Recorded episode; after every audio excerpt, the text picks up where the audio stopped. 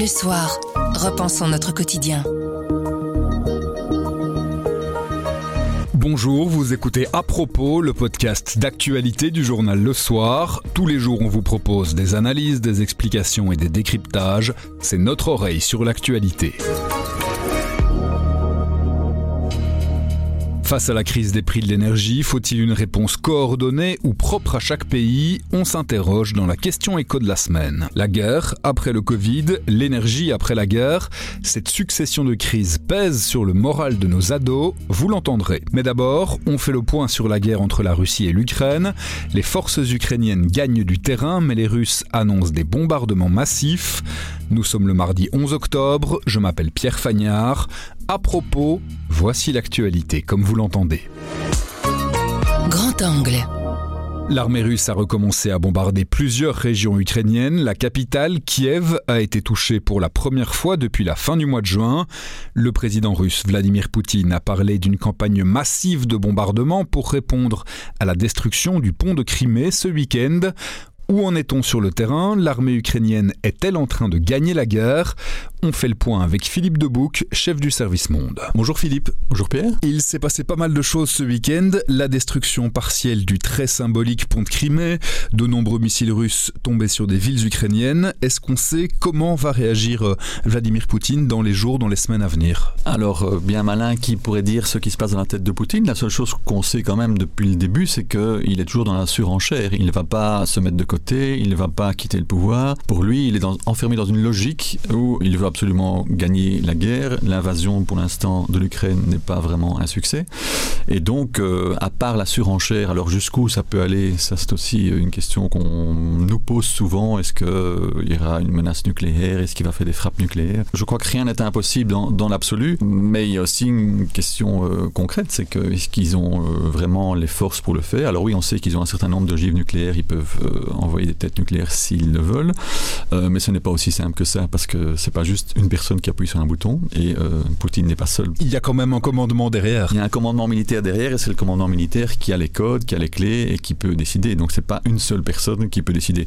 Mais hormis la menace nucléaire, il y a encore d'autres menaces possibles. Donc ici, on voit qu'ils envoient surtout des missiles et aussi des drones depuis la Biélorussie, mais il y a aussi des menaces possibles chimiques, euh, bactériologiques, il y a encore d'autres euh, crasses du genre. Donc euh, c'est pas le nucléaire, c'est ce qui impressionne le plus les gens, mais il n'y a pas que ça. On y revient. Ce week-end, la destruction du fameux pont de Kerch qui relie la Russie à la péninsule de Crimée, c'est à la fois une victoire tactique et symbolique pour les Ukrainiens. C'est clairement les deux, et c'est aussi une gifle pour Poutine parce que c'est quand même intervenu. Alors je ne crois pas tellement au hasard, c'est intervenu dans la nuit, le lendemain des 70 ans de Vladimir Poutine. Donc tout ça a été bien préparé. Donc d'un côté, c'est une gifle pour Poutine, et d'un autre côté, c'est surtout, et là c'est militairement que c'est intéressant, ça coupe une grande partie des lignes d'approvisionnement de l'armée russe sur le front de Kherson au sud. Ça, c'est ce que les Ukrainiens font depuis un certain temps, c'est qu'ils attaquent les bases logistiques. Donc le train qu'on a vu brûler, c'était un train qui transportait essentiellement du carburant, du diesel pour euh, les blindés, pour les chars et pour toute euh, l'armée russe dans ce coin-là. Vous disiez justement, c'est ce que l'armée ukrainienne fait ces dernières semaines.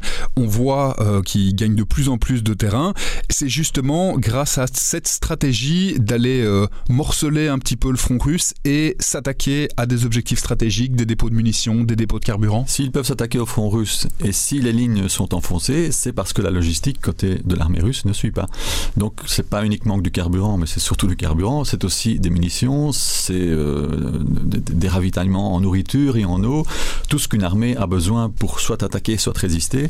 Et c'est en affaiblissant justement, ça fait plusieurs semaines que les Ukrainiens attaquent. Euh, maintenant, ils ont des possibilités, pas avec des missiles, mais avec des, canons de longue portée, d'attaquer des cibles relativement éloignées du front, et donc la base arrière euh, côté russe, et notamment des dépôts de carburant, des dépôts de munitions euh, et d'autres choses. Des dépôts de carburant et de munitions qu'ils peuvent récupérer, les soldats ukrainiens, pour les utiliser après de leur côté. C'est ce qu'ils font de manière systématique on a vu pas mal d'images euh, qui sont des images tout à fait vérifiées.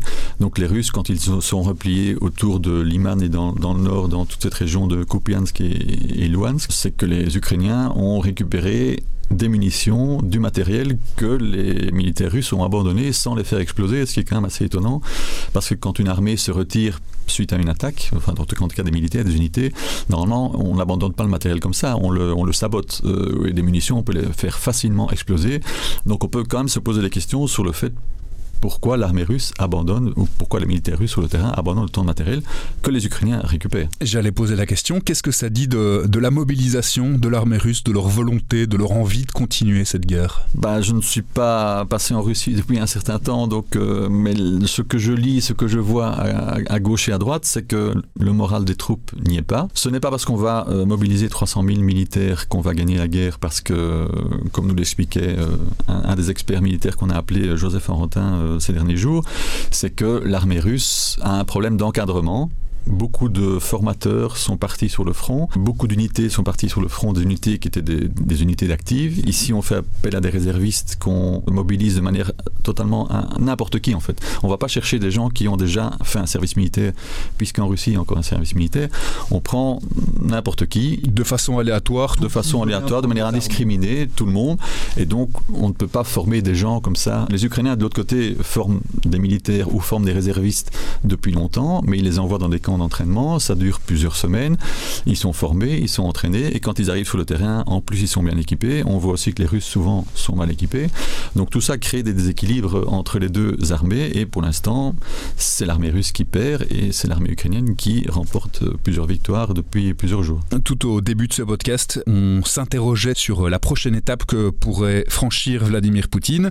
Si on passe de l'opération spéciale à la guerre, si on parle de mobilisation générale, c'est le genre de choses qui pourraient euh, éventuellement, on doit toujours mettre beaucoup de conditionnels, euh, faire rebasculer le conflit ou vu l'organisation aujourd'hui de l'armée russe sur le terrain, c'est pas de ramener des centaines de milliers de réservistes supplémentaires qui va changer quelque chose. Alors ça dépend quelle tactique ils vont adopter. Alors on peut toujours se dire que si on mobilise, euh, je ne sais pas moi, 10 millions de militaires et qu'on les envoie à la boucherie, finalement ils vont peut-être l'emporter contre un million et demi de militaires ukrainiens de l'autre côté. Donc ce risque existe.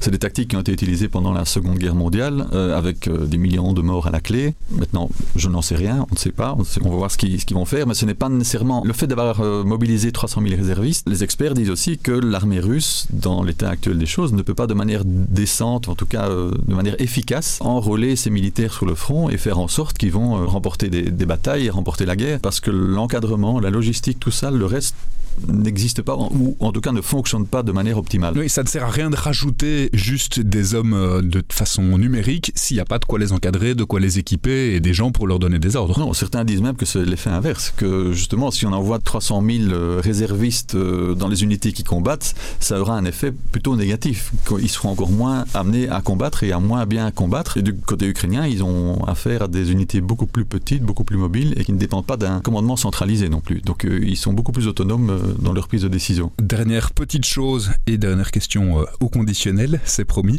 Est-ce qu'on pourrait voir l'état-major se retourner contre Vladimir Poutine à un moment? Est-ce qu'au sein de l'armée, les responsables militaires pourraient se dire bah là ça va trop loin, on a assez donné, tant pis, on a perdu, on arrête? Je crois que le risque existe parce que depuis le début, l'armée russe n'était pas favorable à l'invasion de l'Ukraine parce que d'un autre côté, c'est elle qui encaisse tous les coups. Alors souvent, les décisions des militaires sont court-circuitées par les, décisions et les ordres venant du Kremlin, où, faut-il le rappeler, Poutine est un ex-agent de service secret, a eu une formation militaire, mais n'est pas un militaire au sens strict. Son entourage, c'est plutôt justement des gens des services, pas des militaires. Le ministre russe de la Défense n'est pas non plus un militaire. Le chef d'état-major, par contre, est bien un militaire. Et donc, l'appareil militaire russe pourrait un jour éventuellement se rebeller ou faire quelque chose parce que c'est eux qui encaissent tous les coups. Et pour l'instant, sur le terrain, on voit bien que c'est eux qui perdent beaucoup de batailles et euh, il y en a pas mal qui sont mis, beaucoup de généraux sont mis de côté aussi. Ce week-end, il y a encore eu une nomination d'un nouveau commandant en chef des forces russes en Ukraine. Le précédent avait été nommé il y a cinq mois, ça n'a pas donné beaucoup de résultats probants. Ce n'est pas en changeant de commandant en chef qu'on va gagner la guerre. On restera évidemment très attentif à tout ce qui se déroule là-bas. Merci beaucoup Philippe. Avec plaisir Pierre. Crise sanitaire et confinement, invasion russe en Ukraine et sentiment d'insécurité, crise des prix de l'énergie et doute sur l'avenir, les dernières années, les derniers mois ont été éprouvants pour le moral des citoyens. Qu'en est-il des plus jeunes? Charlotte Hutin du service Société a interrogé des ados et une psychotraumatologue. Elle explique le fruit de ses recherches à Camille Petou. Il y a déjà eu la, la, crise sanitaire qui avait fragilisé une première fois la santé mentale des jeunes. Ça avait été mis en évidence dans plusieurs études. Et là, de nouveau, donc suite à la crise sanitaire, une nouvelle crise énergétique qui se combine avec une crise socio-économique et aussi qui vient un peu questionner nos modes de vie et notre dépendance énergétique. Et donc on sait que les jeunes euh, actuellement sont quand même fortement préoccupés par tout ce qui est question environnementale. Et donc euh, ce que Evelyne Just disait, c'est que les jeunes sont aussi de plus en plus confrontés à une forme d'éco-anxiété. Donc c'est-à-dire c'est un stress prospectif face à une catastrophe anticipée dans un avenir plus ou moins proche. Et à cette anxiété peut venir s'ajouter de la tristesse, du découragement, un sentiment aussi de culpabilité de ne pas pouvoir en faire suffisamment. Et ce qu'elle évoquait, ce qu'elle mettait en évidence, c'est que tous les jeunes ne vont pas être confrontés de la même manière à cette anxiété. À la fois, forcément, les, les jeunes qui viennent d'un milieu plus défavorisé vont être euh, plus, euh, plus touchés, vont se préoccuper euh, davantage de cette crise, mais aussi des jeunes qui, qui ont subi précédemment des traumatismes ou qui avaient déjà une certaine fragilité psychologique. Ça, c'est des, des profils de jeunes qui pourraient être plus fragilisés par cette crise. Vous avez également interrogé des adolescents du secondaire. Comment se positionnent-ils par rapport à cette succession de crises? Ça varie fortement d'un élève à l'autre. Ce que, j'ai pu constater en allant dans deux établissements, c'est que les, les plus jeunes, donc ceux qui ont 12-13 ans, sont quand même moins au courant de ce qui se passe et à partir de 15-16 ans, là, on voit vraiment que c'est un sujet qui, les préoccupe, qui sont super informés parce qu'ils regardent beaucoup la, télé avec leurs parents le soir. Euh, ils parlent aussi de la guerre en Ukraine. Donc, c'est tous des sujets de discussion qu'ils abordent, soit même euh, entre amis, mais aussi à l'école. Et par rapport aux, inquiétudes, ben, encore une fois, ça varie vraiment fortement en fonction du milieu socio-économique des jeunes. Les jeunes qui vivent dans une famille où il n'y a pas énormément de problèmes financiers, euh, ça va pas être forcément une grosse inquiétude, alors que des jeunes qui vivent dans des familles où les fins de mois sont plus compliquées, là, euh, c'est sûr que c'est un sujet qui les préoccupe pas mal. Et il y a des familles par exemple, qui vont pas du tout aborder ces sujets, même si c'est un, une difficulté financière, parce que les parents préfèrent ne pas en parler devant eux. Donc ça dépend vraiment d'un jeune à l'autre. Euh, justement, est-ce que vous avez des conseils à donner aux parents pour parler des différents sujets de la crise à leurs enfants? Alors c'est une des questions que j'ai posées à, à, la psychologue euh, Evelyne Joss, et elle, ce qu'elle disait, c'était qu'une des premières choses à faire, c'est vraiment d'entendre les difficultés, les questionnements des jeunes, d'essayer d'y répondre et de pas minimiser en fait leurs ressentis. Et aussi en tant que parent, ne pas avoir, euh, bon c'est toujours plus facile à dire qu'à faire, mais ne pas avoir une attitude trop alarmiste, ni euh, essayer de minimiser justement la situation, mais plutôt d'être euh, dans un entre-deux. Et si les parents n'ont pas réponse aux questions que les jeunes posent, c'est plus de, bah, de leur dire, euh, bah, écoute, ça, je ne sais pas te répondre, ou de les réorienter vers, vers des sources d'informations qui sont fiables. Elle conseillait aussi d'éviter autant que possible de se disputer devant les enfants pour tout ce qui était des, factures, parce que ça peut être une source d'insécurité pour eux, mais encore une fois, c'est dans, dans une situation idéale. Comme chaque semaine, Dominique Burns apporte des réponses à une question de l'actualité économique. Ce mardi, la tactique du chacun pour soi, est-ce que ça peut marcher face à la crise des prix de l'énergie? Fin septembre, le chancelier allemand Olaf Scholz annonçait un plan de 200 milliards d'euros pour aider les entreprises et les ménages de son pays. Mais est-ce vraiment une bonne idée? Des réponses nationales et non concertées, est-ce que ça a du sens? C'est ce qu'on a demandé à Dominique Burns. Bonjour Dominique. Bonjour Pierre. On va donc se demander si mettre en place un plan de soutien national, ça peut mettre à mal la solidarité européenne, parce qu'au moment où le chancelier allemand Olaf Scholz a annoncé un plan de soutien à hauteur de 200 milliards d'euros pour l'Allemagne, ça a fait euh, bondir ses collègues européens? À peu près tous. Victor Orban, le président hongrois dont on connaît les outrances a parlé de cannibalisme, mais Mario Draghi, le président démissionnaire du Conseil italien et l'ancien patron de la BCE, a également dénoncé ce chacun pour soi allemand. Alexander De Croo est également intervenu disant que ce type de plan national d'une telle ampleur pouvait fausser le marché unique. Ursula von der Leyen, la présidente de la Commission, l'a dit également. Les commissaires. Breton et Gentiloni ont appelé les États européens à éviter de remettre en cause les principes de solidarité qui devraient fonder l'Union européenne dans une carte blanche que le sera publiée comme d'autres journaux européens et qui visait très clairement l'Allemagne. Viser très clairement l'Allemagne, euh, quand on le voit comme ça, c'est comme si l'Europe était constituée de gentils et de méchants. C'est loin d'être le cas, chacun fait ce qu'il peut de son côté. Oui, il faut bien dire que si l'on peut critiquer ou soulever le danger que recèle un plan de telle ampleur en Allemagne, il ne faut pas penser que l'Allemagne aurait les égoïstes d'un côté et les solidaires de l'autre. Hein. On sait qu'un tout un de petits États, par exemple, n'hésitent pas à fausser la concurrence fiscale pour siphonner la base fiscale de leurs partenaires. Et l'Irlande, le Luxembourg, les Pays-Bas, mais la Belgique ne crache pas dans la soupe non plus en la matière. Donc, il ne s'agit pas d'attaquer l'Allemagne pour attaquer l'Allemagne, mais de reconnaître que, en effet, si l'Allemagne peut, parce qu'elle a des capacités budgétaires importantes, mettre un tel plan en action, cela peut en effet fausser la concurrence sur le marché unique et surtout cela peut accentuer la divergence qui se constate déjà entre partenaires de l'Union européenne. En quoi est-ce que ça peut être dangereux? En quoi est-ce que ça peut créer une distorsion dans le marché unique? Eh bien voilà, si les entreprises allemandes sont mieux protégées que les entreprises italiennes, par exemple. Elles vont donc jouer sur le marché unique avec un handicap moindre. Si elles sont ainsi protégées, il y a beaucoup de chances qu'elles survivront plus nombreuses et donc que l'Allemagne pourra sortir de la crise avec un tissu économique relativement préservé comparativement à ses partenaires européens.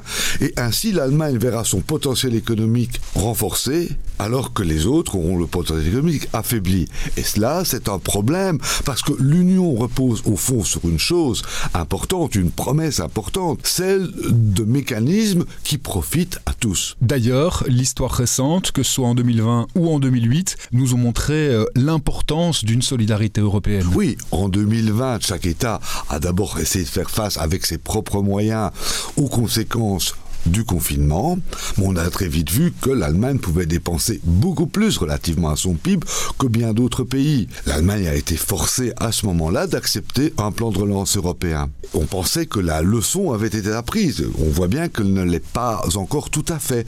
Or, il faut se rendre compte, vous avez parlé de 2008, Pierre, vous avez raison. En 2008, l'Europe a fait une grosse erreur. Et là, de la faute de Mme Merkel, Mme Merkel a refusé un plan de soutien au secteur bancaire, un plan européen de soutien au secteur bancaire, qui aurait copié le plan américain de soutien au secteur bancaire américain. Et cela a obligé chacun des États membres à se débrouiller seul. Certains sont, sont plus ou moins tirés, bien tirés, les grands pays, l'Allemagne ou la France. La Belgique a quand même dû céder sa première banque BNP Paribas Fortis aujourd'hui, mais d'autres pays en sont sortis budgétairement éreintés, l'Espagne, l'Irlande par exemple. Et ça, ça a ouvert la porte au fond, c'était une forme d'invitation à la spéculation contre les dettes souveraines des États membres de la zone euro et aussi contre l'euro lui-même. Donc il faut bien comprendre que le chacun pour soi peut avoir des conséquences extrêmement graves.